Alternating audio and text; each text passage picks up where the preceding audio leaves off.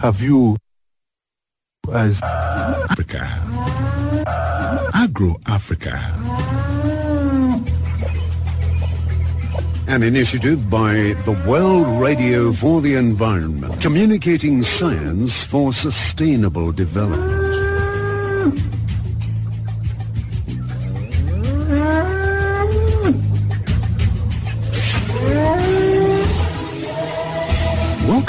This week's edition of Agro Africa. This is a program that talks about agricultural development in Africa. We give you reports and news about agriculture and its development. We're coming to you on Channel Africa, the voice of the African Renaissance from Johannesburg, South Africa.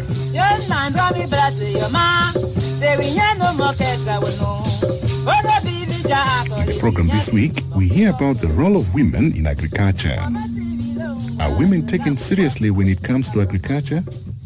We hear from different people from different areas, including Dr. Theo Diaga, President of Pan-African Farmers Organization, PAFO.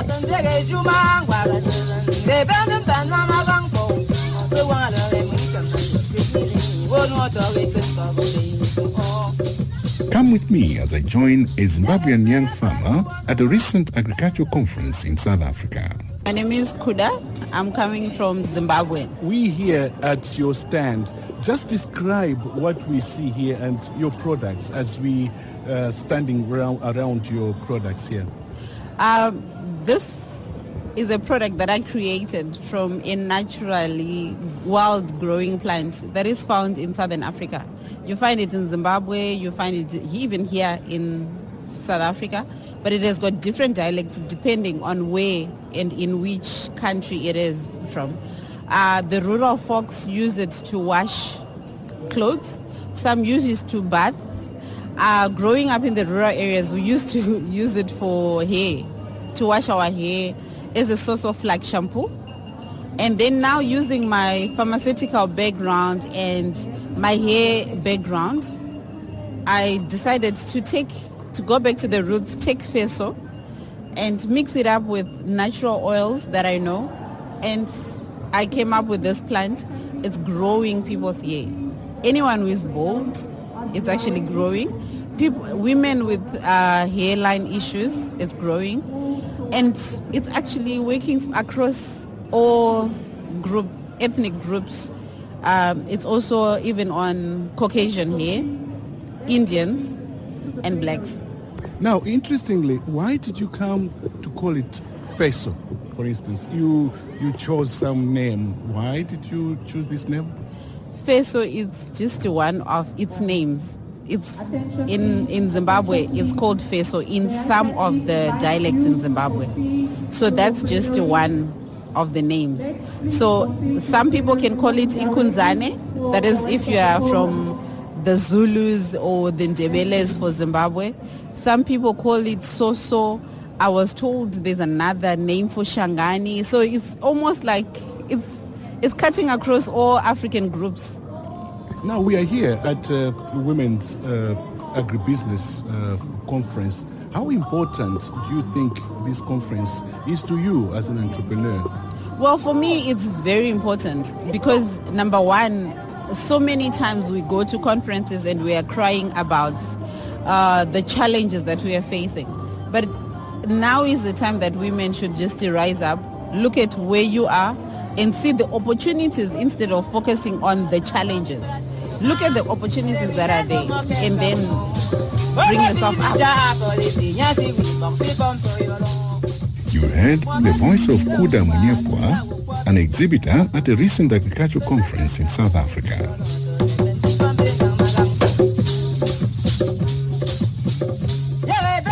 You're listening to Agro Africa, coming to you from Channel Africa, the voice of the African Renaissance in Johannesburg, South Africa. In the program this week, we're hearing about the role of women in agriculture in the continent.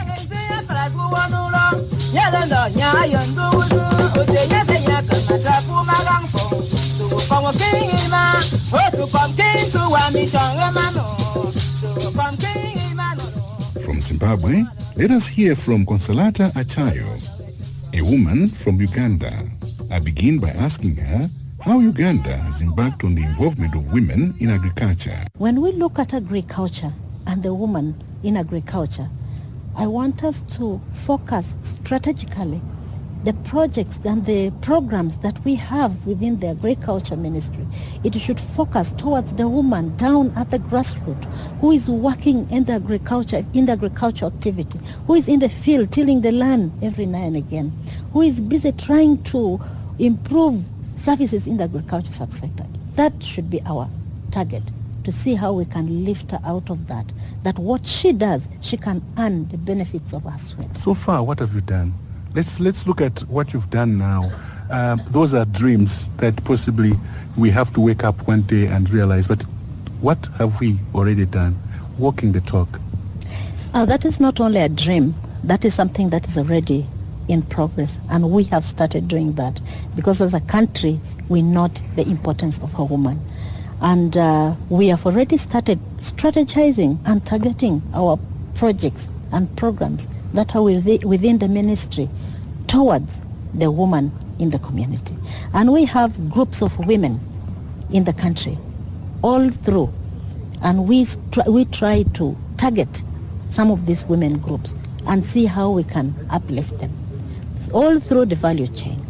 We are trying to improve their status and trying in a way that, uh, you know, when they produce, we don't want them to just sell off the raw materials just the way it is. We want them to add value to that produce which they're, produ- which they're coming up with. Add some value and see if you can get a little more money than what you've been getting before. And in that line, we are trying to help the woman down at the grassroots level. Now, um, civil society, what role in your country have you as a ministry tried to work, how have you worked with civil society and what has been the role of civil society so far in Uganda? Thank you. Uh, I want to say that uh, my government has looked into not only the civil society, is actually promoting the public-private partnership. Now, when we look at the public-private partnership, you know that agriculture is not done just by the government. Ag- agriculture is done by everybody. And by promoting the private-public uh, partnership, we are trying to uplift everybody. Now, the government brings in the aspect of the policy aspect, then we have the private sector who engages into the agriculture. You strengthen that relationship, then you're improving the agriculture sector. So it's a policy of the government to promote the public-private partnership, and that is being uplifted. And I feel strongly we need to strengthen that relationship. And also as a Ministry of Agriculture, that is what we are strengthening. We are working closely with the private sector to make sure that agriculture improves, to make sure that the production and productivity within the sector is uplifted. How many women, um, maybe women farmers or anybody, has come from Uganda so that they can, they can you know, benefit from the discussions here? Uh, within this meeting, uh, I think we are about uh, almost eight women present here today. We are eight women present in this meeting today, both from the private and the government. And that tells you that uh, we are actually not in government alone when it comes to agriculture. We are looking at both the government and the civil society, the private sector, and all the other people of concern, the development partners. We all need to work in tandem to make sure that we achieve the objective for which uh, our heads of state pended their signatures. Now, let's talk to uh, Madam uh, Achayo. And let's maybe say, as a person, how have you contributed, you know, of being part of a net? How do you see yourself contributing uh, to being part of a network of technical, uh, maybe technical, technical practitioners to have advanced this dream, the Malabo uh, Declaration, which paves, you know, the dream of an African, you know, agriculture development? Thank you. I am a communicator, a science communicator with the Minister of Agriculture. I work with the farmers. I work with the public. And I feel passionate about this. I really want it to work. And as a communicator, I want to use my talent of communication to get down to the grassroots, to make people understand, first of all, what is in the Malabo Declaration. These are things that we always don't bring out to the public. People need to understand what you're talking about. They need to internalize it so that they can accept what you're undertaking. So I will use my profession as a communicator to get down to the community, to the farmers, to the public down there, and tell them exactly what the Malabo Declaration requires of them. What is it that they can ask for? Without their understanding, they will not be able to demand for anything. Many times they tell us the services down there is demand driven. How can I demand for something I do not know? I want us to understand. I'll break it down to the basic language that a local man and woman will be able to understand so that they are able to ask for the services from the government. And then I, I want to believe with that it will be a good start for us to achieve the Malabo Declaration. So, uh, if we were to take Uganda as an example, um, do you think, in your opinion, that uh, Africa needs this education? Uh, do you think that a lot of people know about the Malabo Declaration? I want to say that uh, the Malabo Declaration was signed last year, 2014, in June. That is, it's barely a year. So most people do not know much yet about the Malabo Declaration. So the education and the communication aspect becomes very paramount in this case. We need to go down to the community, go to everyone and tell them about it. That was Consolata Achayo from Uganda, a principal information scientist in the Ministry of Agriculture's Animal Industry and Fisheries Department.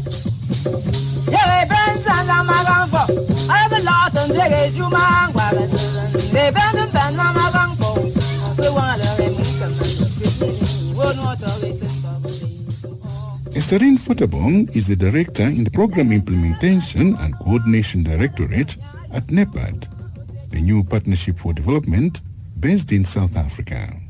For the NEPAD agency, um, our, my boss, the CEO of NEPAD, Dr. Mayaki, uh, has made it very clear that the issue of women empowerment is critical and should be at the heart of all NEPAD's endeavors. So we are glad that the Minister of, of, of Agriculture for KwaZulu Natal is here with us um, because it shows commitment at the political level um, because we have to bridge both political, technical and to, to the political and technical work to lead to technical implementation on the ground. As it is, it's about support on the ground and we cannot do it alone. The women have their role to play, as we said earlier, by taking the leadership, by empowering themselves, but they have to be met halfway by decision makers because the decision makers have to create the enabling condition um, that will help women to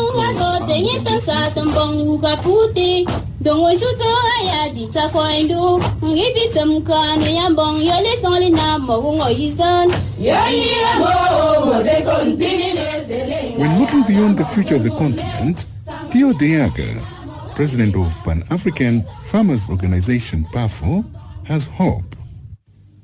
I earn my living with my fingers in the soil. The most wonderful thing about this oldest and most noble of professions is that every day of your life you work with growth. You see things germinating and being born. You work with life itself. That is the essence of your job. What do you need to be a farmer? Basically only two things. And those are your two biggest assets. You need faith and you need hope.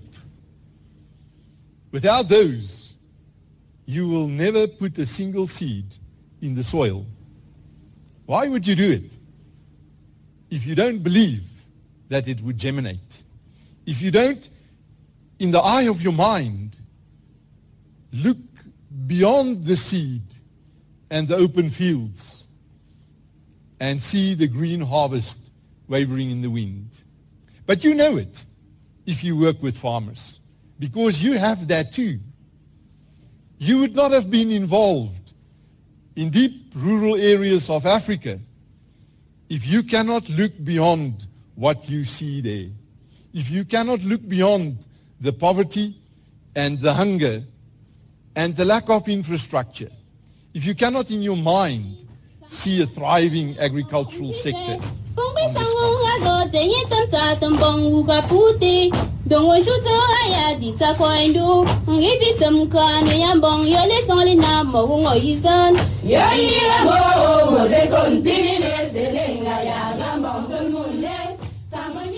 Um, my name is Beauty Manake. I come from Botswana. I started uh, going into farming in 2009. When I completed my schooling in 2008, I was working for a corporate uh, organization called Debswana. In Botswana, our biggest uh, economic drive is minerals. And uh, when the recession came in 2009, there was a little of shaking in the market, so I decided to go full-time into farming. I chose farming be- not because I had passion for it, but I wanted to make money because my mother was in it and she was making more money than what I was earning. So I decided that all my sleepless nights, how can my mother be earning all this money from trading with agricultural produce? So I actually decided to go full-time into farming so that she become one of my customers. Um, for me, going into farming, I thought it was going to be a very easy thing, but it was very difficult. My mother was not actually into farming, but she was importing fruits and vegetables from South Africa. That way, she got them straight from the farm. And during the school holidays, I would go with her to these farms. And it was just interesting to see how fresh the vegetables and the fruits were that she was selling as compared to the ones that we get from the shops. So because I knew what was going on, when I started working, my salary was like four times less than what she was making. So I decided to actually stop, uh, I mean, resign from my full-time job. I'm a mother, I'm a wife, I'm a farmer, I'm a businesswoman um, an advocate, an, an, agricultural activist. I'm here. I've left everything. It's very difficult, and one of, most of some days I wonder, should I just sit down and not do anything? And I know that if I sit down and not do it, my husband is not going to do it. The way women have been made, they take decisions just like that, while men actually take longer to make. And what is really driving me is that if I don't do it, who's going to do it? So that is the, the drive that I have, but it's very challenging. It's very difficult. And one of the support that I feel I've got is from my husband. He's so supporting. You know, he is one of the most supporting people I have. He's my biggest fan. So even now I'm gone, he's with the kids, he's with everything, which I feel most of the women lack in their households or in their businesses. Let us now chat with Rachel Dlamini from South Africa's KwaZulu-Natal. She's going to tell us what she's doing to develop agriculture in the continent. My name is Rachel Dlamini. I am a project manager for the Agribusiness Development Agency. I'm short form ADA. This is a parastatal agency established by the KwaZulu-Natal provincial government. It became operational in 2010. Let's look at what you're involved in as an agency um, as an agency, we cover all the commodities from field crops to livestock. But our focus now is now processing, agro-processing. We have projects across the spectrum, across the province. We have sugarcane projects, citrus projects, abattoirs, you name it. Now, as an agency, who are you representing in the region? Is it women farmers, men? We provide assistance to all genders. Obviously, we have a soft spot for women because of the previous disadvantages they faced, as well as the fact that the demands are there from society that there, have to, there has to be representation at all levels of business. We can only achieve that by assisting women to come into the play.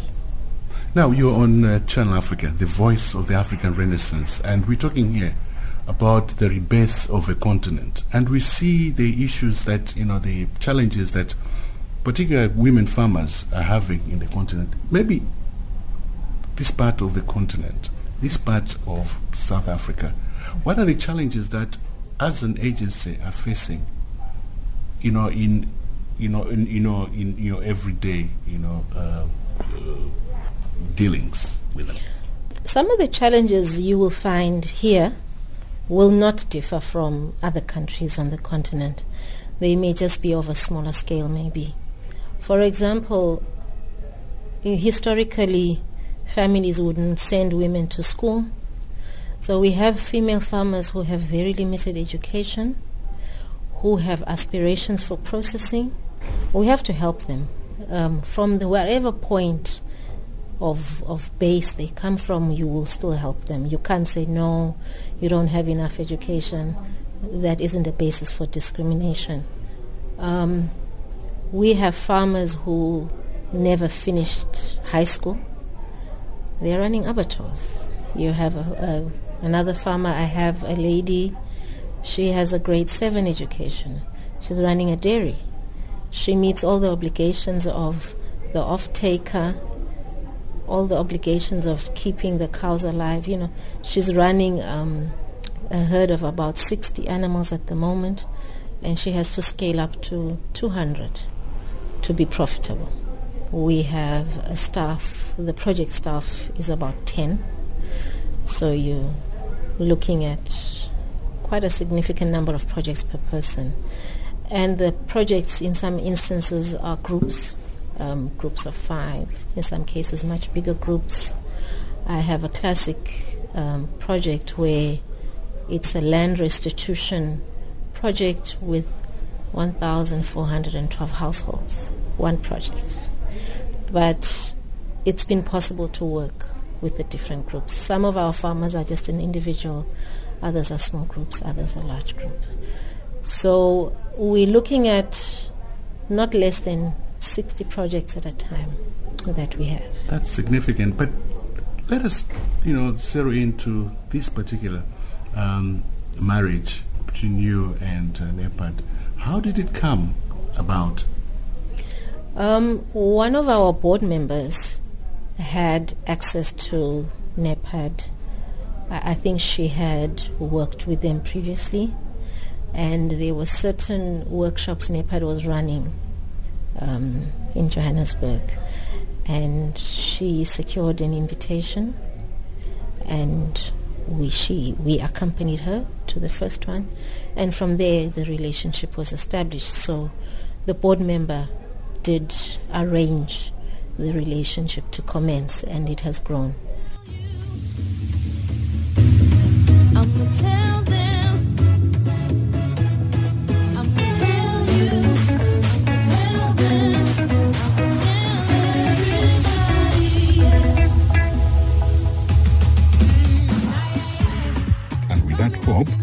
We come to the end of this episode of Agro Africa for this week. Indeed, Africa needs to have hope in an era of drought and water scarcity. Let us tell everybody that Africa is alive with hope. Should you would like to comment on this program, do so by tweeting us on Twitter handle AgroAfrica or email us on agroafrica at channelafrica.co.za. We are also on Facebook at www.channelafrica.co.za. Till next time, I am Sidney Katunga Piri, bidding you goodbye.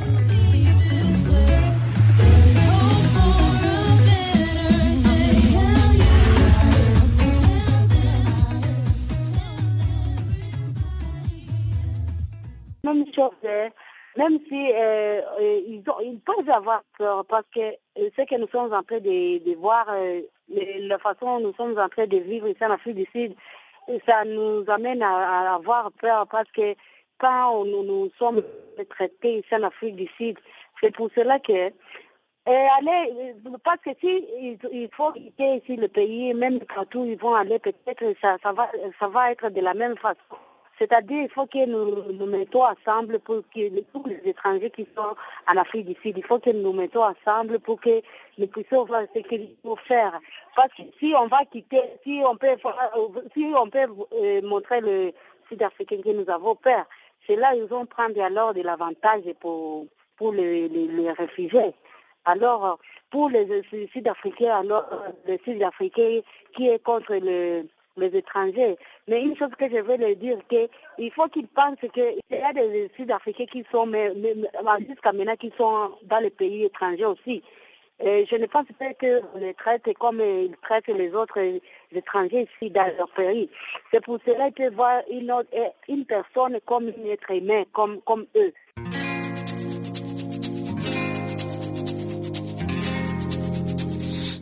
Vous écoutez Farafina, un programme en français sur Canal Afrique émettant de Johannesburg.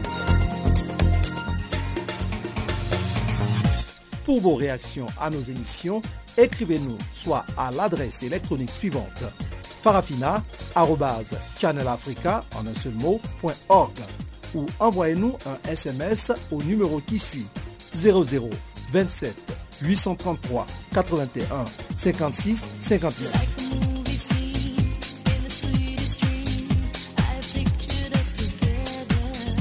Notre adresse électronique farafina.channelafrica en un seul ou par SMS 0027 833 81 56 59.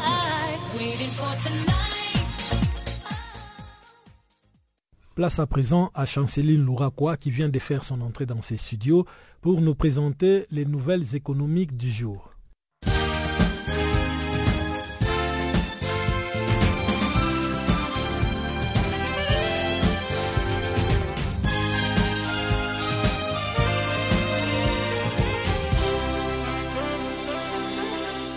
Chers auditeurs de Channel Africa, bonjour. La Côte d'Ivoire annonce ce mardi qu'Africa France est attendue à Abidjan le mois d'octobre prochain. Africa France compte à cet effet organiser une importante rencontre entre des opérateurs économiques africains et français à Abidjan. Il s'agira d'une occasion afin de créer les conditions d'un meilleur partenariat possible entre les entreprises africaines et françaises. Environ un millier d'hommes d'affaires dont 300 à 400 en provenance de l'Hexagone, y prendront part. Cette rencontre est parrainée par les ministères français des Affaires étrangères et sera axée autour des secteurs des infrastructures, de la formation et l'éthique. Les Burkina Faso a fait savoir le lundi que le chiffre d'affaires Donatel BF a progressé de 8% l'année dernière. À ce sujet, le résultat net de l'opérateur global de télécommunications du pays a légèrement reculé de 5% à 24,4 milliards de francs CFA. La base client, quant à elle, a progressé de 4% à 7,1 millions de clients tirés par l'activité téléphonie mobile, soit 7,01 millions de clients et les parcs Internet a baissé de 9% pour 13 515 clients, tandis que l'Internet mobile a progressé de 28% pour 1 769 689 clients, alors que le résultat d'exploitation est en hausse de 6% et s'établit à 40 milliards de francs CFA. Soulignons que cette croissance provient de revenus générés par les trafics sortants, prépayés, mobiles et l'acheminement des appels internationaux.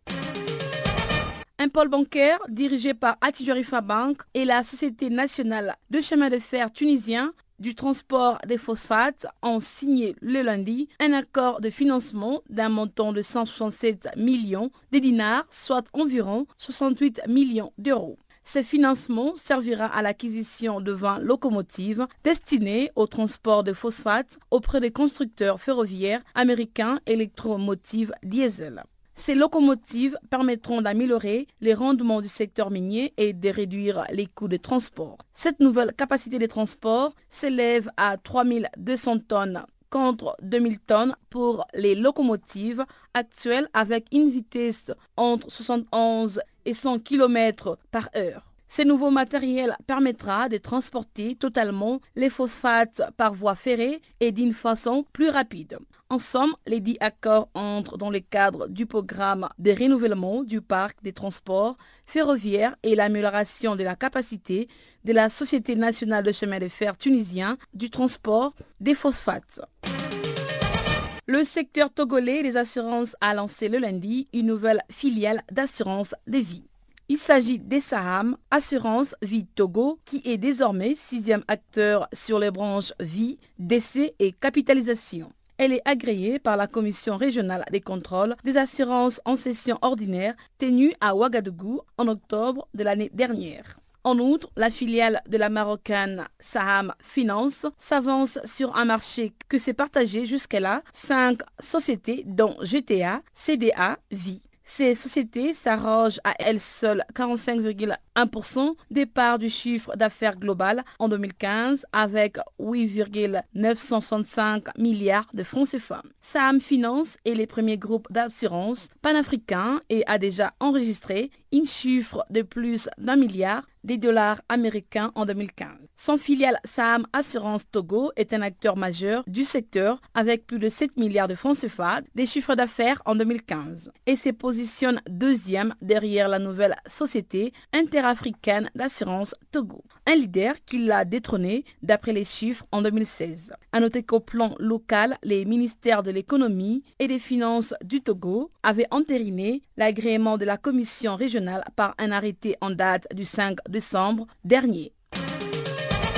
La volonté de la République démocratique du Congo de devenir membre du groupe d'action contre le blanchiment d'argent en Afrique centrale a été rendue publique le lundi par la communauté économique et monétaire des États de l'Afrique centrale. En effet, le vice-ministre congolais des Finances, Albert Petit Biombo, avait présenté la candidature de son pays le 5 septembre dernier à Douala en marge de la sixième plénière ordinaire de la structure. Il aura fallu à peu près six mois pour voir la République démocratique du Congo intégrer les groupes d'action contre le blanchiment d'argent en Afrique centrale. Rappelons que les mandats d'adhésion de la République démocratique du Congo a été récemment validé en Guinée équatoriale lors de la 31e session ordinaire du Conseil des ministres de l'Union économique de l'Afrique centrale.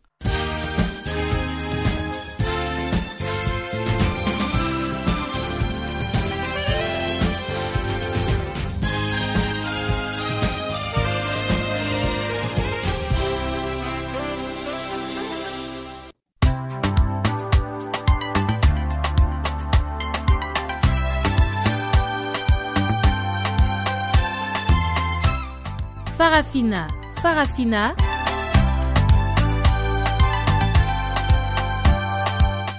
L'actualité panafricaine en français? Ah bon?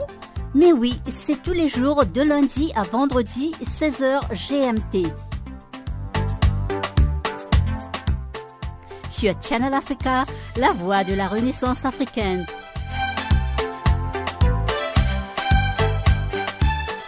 Et n'oubliez surtout pas de tweeter French Farafina.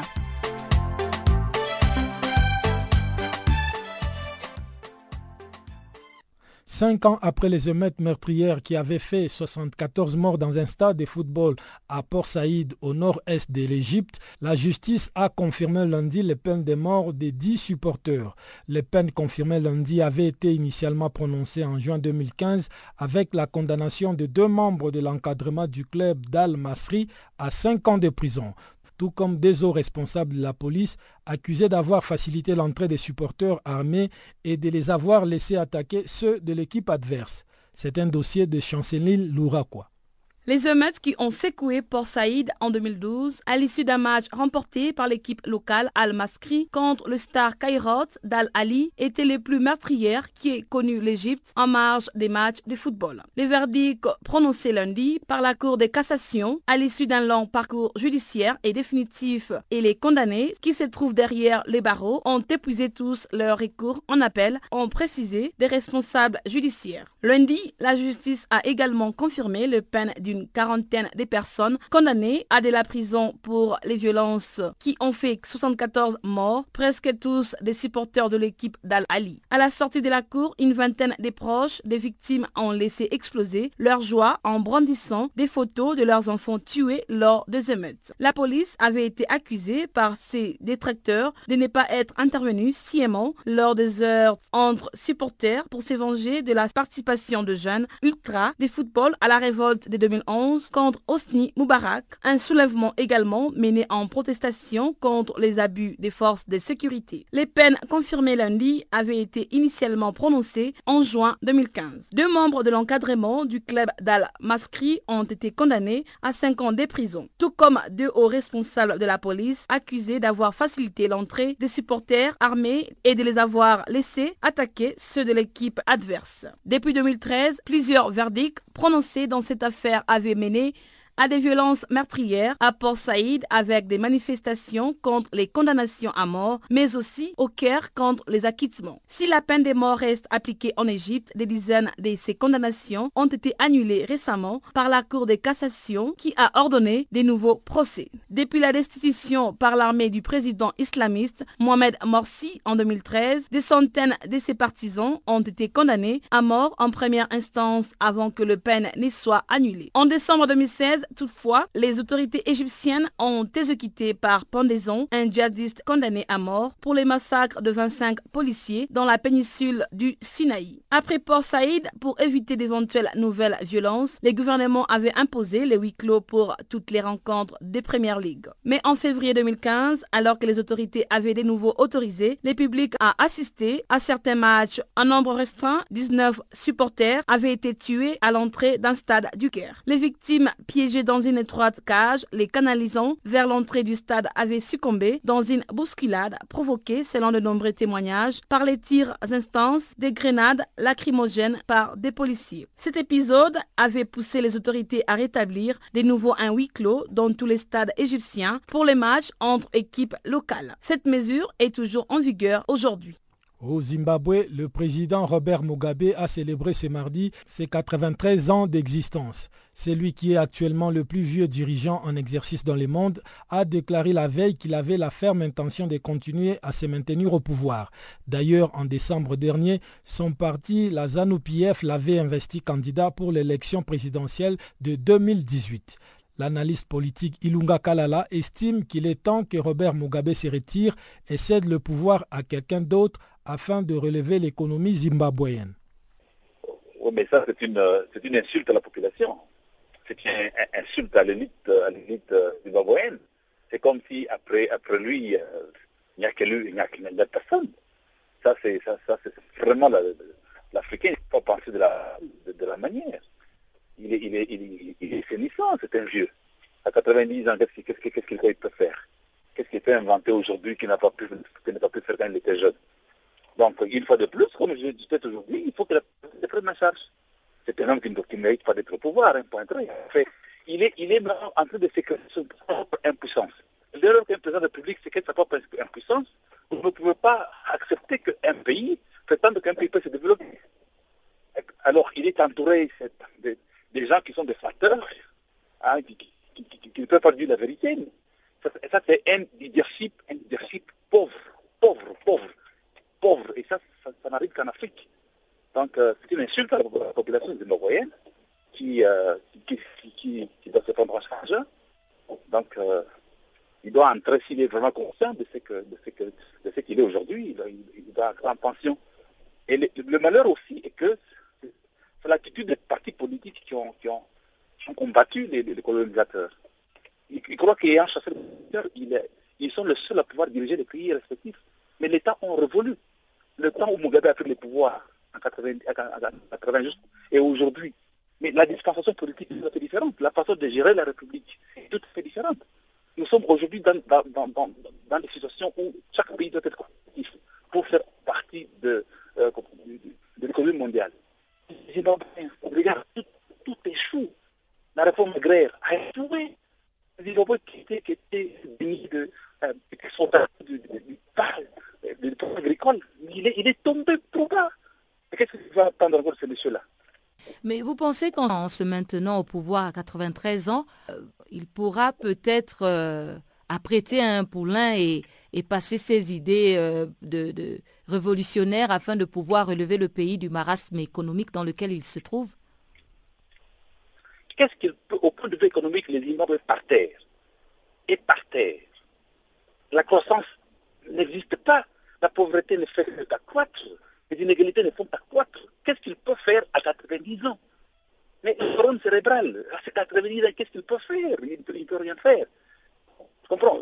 Il, n'a pas pu le faire quand il était jeune. Tu sais, euh, le cerveau a été créé pour transformer l'environnement.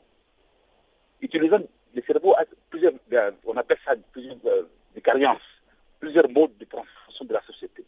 Mais dès lors que le cerveau ne s'est pas transformé l'environnement dans lequel il vit, le cerveau n'a pas été transformé, c'est monsieur, il a prouvé par A plus qu'il il est incapable de pouvoir transformer l'environnement dans lequel il vit. Les Zimbabwe de 80, de 80 est tout à fait aux antipodes des Zimbabwe d'aujourd'hui. Mais qu'est-ce que vous devez attendre d'un qui est vieux 90 ans? Mais ce qui est malheureux, il y a des gens qui sont derrière lui. Mais pour faire quoi? En dehors de la sécrétion de la propre puissance. Donc aujourd'hui, franchement, c'est une honte à l'Afrique de voir les gens à cet âge-là qui, veulent, rester au pouvoir. Et pire encore, qui rempiler l'année prochaine de demain après, qui va, qui va entrer à 100 ans, il, va entrer en retraite. C'est une insulte à la population africaine. Ce n'est pas un exemple qu'il faut prendre. Il, mhm. doit, il, doit, il doit démissionner. Pas le contraire, la, population doit sortir pour qu'il puisse partir. Autant on a fait en Gambie, il y avait un, type qui était jeune mais qui, ne pouvait rien pour transporter la République, autant on doit le faire aujourd'hui au Zimbabwe. Mais quelle lecture faites-vous euh, des, des panafricanistes qui le soutiennent en disant que c'est le seul président en ce moment, le seul président africain qui ose dire non à l'Occident, qui ose déclarer tout haut ce que beaucoup d'Africains pensent tout bas? La finalité, il est président pour, pour, pour quelle raison? On est président pour la transformation de la République. On est président pour que la République, qui est la chose qui appartient à tout le monde, puisse bénéficier à tout le monde.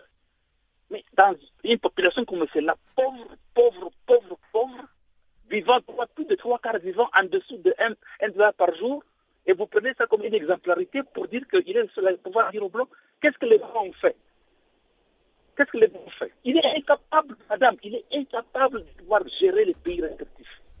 Aujourd'hui, dans, dans, tous les paramètres varient de la classification, le Zimbabwe est où? Il est nulle part. Et les Africains qui soutiennent ces messieurs, ils sont tous, tous, tous, excusez-moi des termes, ils ne sont, pas des, sont pas des leaders.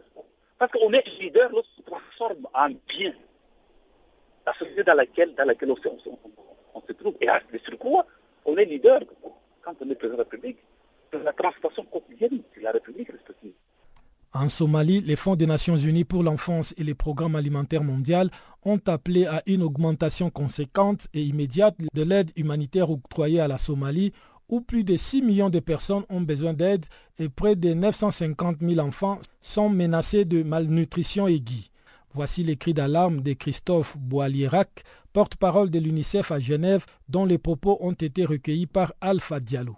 En bref, aujourd'hui, on peut dire qu'en Somalie, la succession des sécheresses met vraiment à mal toute la capacité de la population et tous les mécanismes que la population a pu développer pour tenir le coup, pour faire face à l'absence de pluie. Dans le sud, où la population est plus fragile, il y a eu deux saisons où il y a pratiquement euh, très peu plu. Euh, dans le nord, dans le Puntland, il y a eu trois saisons des pluies consécutives qui n'étaient pas correctes, comme dans le Somaliland. Bref, la situation aujourd'hui fait que la population est complètement à bout euh, il y a eu, vous vous en rappelez, une, famine en 2011. Aujourd'hui, euh, il y a des signaux extrêmement importants qui exigent que non seulement les agences telles que le Programme alimentaire mondial et l'UNICEF, mais également tout l'ensemble euh, des donateurs puissent apporter rapidement une aide vraiment massive. Vous demandez une aide massive et d'agir vite pour éviter une autre catastrophe. Et ça veut dire que c'est aussi urgent. Et alors, quels sont les chiffres que vous avez pour montrer l'urgence de la situation en Somalie? La situation est, extrêmement euh, dangereuse. Euh, la différence avec euh, il y a quelques années, cette grande famine de 2011, c'est qu'aujourd'hui, nous sommes sur le terrain, il y a déjà une réponse, mais cette réponse, il faut l'augmenter. Pour répondre à votre question, nous nous attendons pour 2017 à 944 000 enfants, soit victimes de malnutrition aiguë et 185 000 de malnutrition aiguë sévère. Et il est très probable que le nombre euh, d'enfants qui souffrent de malnutrition aiguë sévère va encore augmenter, voire même de 50% jusqu'à 270 euh, 000 enfants euh, atteints de malnutrition aiguë sévère. Des enfants atteints de malnutrition aiguë sévère, ce sont des enfants, c'est un cycle, hein, des enfants qui souffrent de faim et puis ensuite qui, leur organisme est affaibli et ils n'ont pas accès à une eau propre, ils vont peut-être avoir de la diarrhée qui va ensuite les, les, éprouver, ils peuvent mourir. Donc c'est un ensemble de facteurs. Les enfants ne meurent pas forcément directement de la malnutrition, mais ils sont tellement faibles qu'ils meurent des maladies, la rougeole, la diarrhée, qui les emportent dans ces cas-là beaucoup plus euh, rapidement et facilement. Et ces enfants font partie des 6,2 millions de personnes qui souffrent d'insécurité alimentaire en Somalie. Mais quelles sont les régions les plus touchées où vous avez noté le plus de danger pour les enfants en Somalie? Écoutez, aujourd'hui, c'est euh, ça a commencé au nord, hein, la sécheresse, et ça s'étend euh, dans le sud. Et le sud est clairement plus fragile. Le sud de la Somalie, les enfants sont beaucoup plus, sont beaucoup plus euh, exposés. Il y a, euh, on va peut-être en parler, en plus des, problèmes de sécurité euh, qui sont plus importants dans le sud et également donc des problèmes d'accès. Justement, en parlant de sécurité, c'est-à-dire quels sont les défis auxquels vous faites face au quotidien pour fournir cette aide si l'on sait qu'il y a des problèmes d'accès notamment au sud du pays, au sud de la Somalie, en raison de l'insécurité?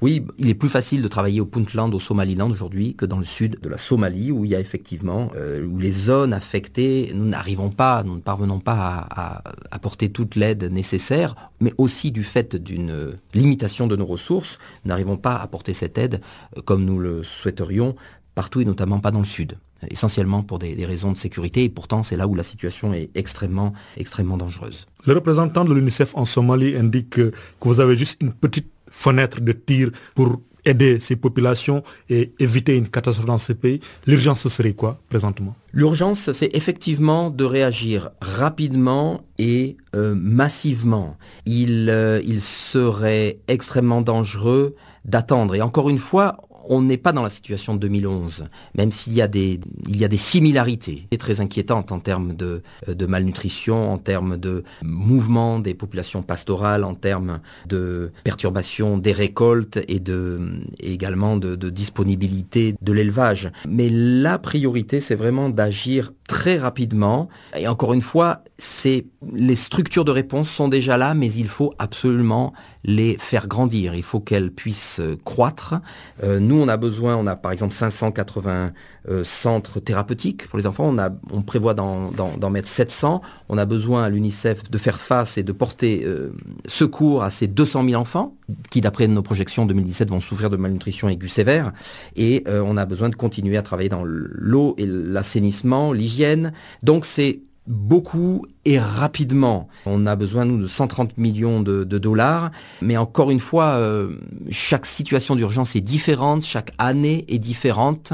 La situation actuelle demande une réponse rapide et massive. Il serait très, très euh, dangereux pour la population somalienne, pour les enfants, de ne pas réagir euh, à la mesure de l'intensité de la situation aujourd'hui en Somalie.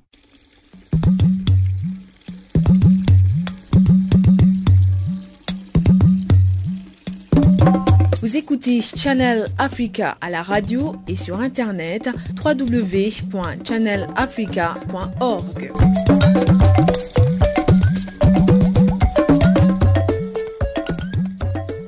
Nous nous acheminons lentement et sûrement vers la fin de cette édition d'information. Mais avant cela, cédons d'abord la place à Chanceline Louraquois une fois de plus, mais cette fois-ci pour le bulletin des sports.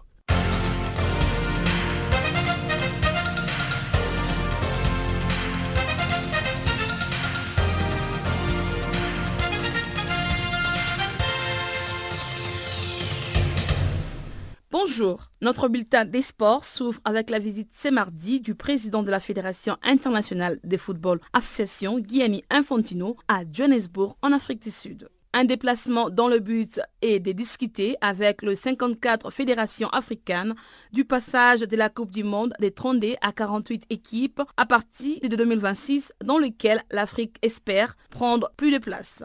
C'est une occasion pour les responsables de fédérations nationales en Afrique de discuter ensemble avec le président de la FIFA à propos de plus de places que le 5 qui lui sont accordées depuis quelques éditions. Les mondiales 2026, dont les pays organisateurs sera connu en main 2020, offrira ainsi 80 rencontres contre 64 dans un format à 30D et se disputera ainsi selon une première phase éliminatoire de 16 groupes de 3, les deux premiers de chaque groupe étant qualifiés pour le 16e de finale. L'Afrique du Sud a dévoilé le lundi sa sélection pour la Cannes U20 Zambie 2017. Cette compétition aura lieu du 26 février au 12 mars prochain à Ndola et à Lusaka. Le sélectionneur de Amajita, Tabo Senong, a dévoilé un groupe de 21 membres issus de meilleurs clubs du pays. Parmi tant d'autres, l'équipe aura deux joueurs de l'Europe, entre autres les attaquants Liam Jordan du Sporting Portugal et Luther Singh de l'équipe B du Sporting Braga. A noter que l'Afrique du Sud est logée dans le groupe B de la Cannes U20 Zambie 2017 avec le Sénégal, le Cameroun et le Soudan. La Fédération ivoirienne de football, FIF en sigle, informe les acteurs du football et l'opinion sportive que son président Sidi Diallo n'avait jamais eu de rencontre avec le technicien français Paul Leguin. Il reste entendu que la Fédération ivoirienne de football fait ses meilleurs efforts pour recruter un sélectionneur dont le profil répond aux préoccupations du moment, notamment la qualité de l'environnement qui doit entourer la sélection nationale. Le président Augustin Sidi Diallo souligne que les successeurs de Michel Ducillet, démissionnaire après la mauvaise campagne à la Coupe d'Afrique des Nations 2017 tenue récemment au Gabon, restent toujours ouverts. Restons toujours en Côte d'Ivoire. La Ligue 1 a repris ses droits le lundi avec les chocs entre la SEC Mimosa et la société Omnisport de l'armée. Les Mimosa, revenus du Burkina Faso, où ils se sont préparés durant la trêve, ont été domptés par les militaires sur le score d'un but à zéro au stade Robert Champroux de Marcory. L'unique but de la partie a été l'œuvre d'Akeloba à la 44e minute, malgré la présence de l'international burkinabé Aristide Bansé, qui n'a pas suffi aux jaunes et noirs d'engager les trois points de la journée. Une défaite qui n'est pas sans conséquence pour les protégés des Roger Nguyen, qui ont pour objectif de remporter les championnats après cinq ans de déserte. Toujours en Côte d'Ivoire avec Arthur Boca qui a décidé le lundi de mettre fin à son idylle avec le club suisse du FC Sion. L'ex-académien a résilié son contrat avec l'actuel troisième du championnat helvétique. Arrivé en juillet dernier en provenance des Malaga de 1 espagnol, le latéral gauche n'a pris part qu'à trois matchs en début de saison. Les joueurs aux 85 sélections de la Côte d'Ivoire va devoir se trouver un nouveau club pour poursuivre sa carrière professionnelle entamée à Beveren en Belgique avant ses passages à Strasbourg en France, à Stuttgart en Allemagne et Malaga en Espagne. En Ligue des Champions, UMS du Cameroun a été éliminé le lundi de la compétition. Le Camerounais ont inscrit leur premier but à la 39e minute par Roston Kalou. À la 53e minute, les Congolais sont revenus à la marque avant d'encaisser les seconds buts camerounais à la 59e minute. Le Young Sport, de l'autre part, a été qualifié en Coupe de la CAF en battant la défense Force d'Éthiopie sur les scores de 2 buts à 0. La dernière épreuve du championnat d'Afrique de cyclisme, la course en ligne élite, a récemment souri au Sud-Africain Willie Smith. Chez les femmes, la Mauricienne Aurélie Albrecht a fait un coup doublé. Albach a dominé la course en parcourant le 99 km en 2 heures 47 minutes et 53 secondes. Elle a dévancé sa compatriote Kimberly Lecourt et la sud-africaine Charlene Roux. Chez les hommes, sur 163,6 km, Willie Smith a fini en 3 heures 45 minutes 54 secondes devant le l'Erythréen Meron Abraham et les Marocains Ahmed Amin Galdoun. A noter que durant ces championnats d'Afrique, les jeunes Algériens Hamza Mansouri s'est quand même révélé avec notamment trois titres en contre-la-montre individuelle, puis par équipe et en course sur ligne.